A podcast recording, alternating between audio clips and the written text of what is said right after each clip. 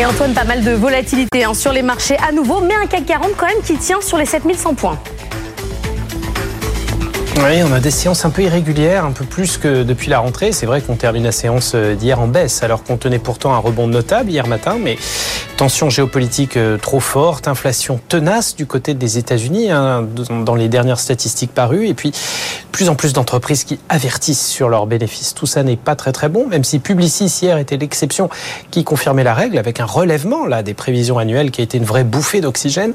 Mais on craint une vague de résultats trimestriels qui sera peut-être pas aussi porteuse que prévu avec LVMH euh, qui en était l'illustration majeure cette semaine. Maintenant, les nouvelles sont pas si mauvaises à court terme. On a quand même une inflation nulle en Chine sur le mois de septembre. Ça quand même une belle surprise, même si on sentait une vraie tendance à la modération ces derniers mois.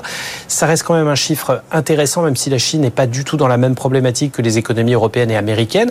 Et puis, on a le début des grosses publications aux États-Unis, notamment celle du secteur bancaire, qui pourrait être l'occasion de quelques bonnes surprises. Donc, malgré une tendance baissière à Wall Street en clôture et en Asie ce matin, le CAC, lui, est attendu plutôt à l'équilibre, voire une très très légère baisse, ce qui sera quand même une bonne chose qu'on puisse conserver les 7100 points.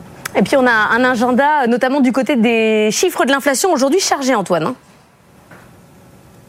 Hein. Oui, pour terminer la, grande lessiveuse hein, des chiffres euh, de l'inflation, quelques statistiques attendues aujourd'hui. Alors notamment les indices de prix à la consommation en France, hein, c'est la deuxième estimation pour le mois de septembre, en Pologne, en Suède, en Finlande, et puis aux États-Unis, hein, le, triptyque après les chiffres des prix à la production, des prix euh, de détail, on a les prix à l'import-export qui seront publiés euh, à 14h30. ce sont les chiffres du mois de septembre.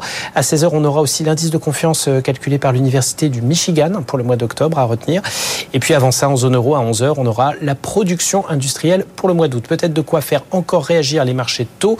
Ils ont été particulièrement réactifs hier à, euh, cette inflation hein, qui reste quand même tenace du côté des États-Unis. On a vu un raffermissement des rendements. Hein. on s'est tendu de quelques points de base, aussi bien du côté de la dette américaine que de la dette européenne. L'euro-dollar, lui, du coup, descend un petit peu. Le dollar fort hein, domine cette semaine et donc euh, on redescend du côté d'un 0,5 face à la devise américaine. Même l'or est redescendu un petit peu aussi, l'once d'or fin, qui touchait pourtant les 1900 dollars ces derniers jours. Merci Antoine.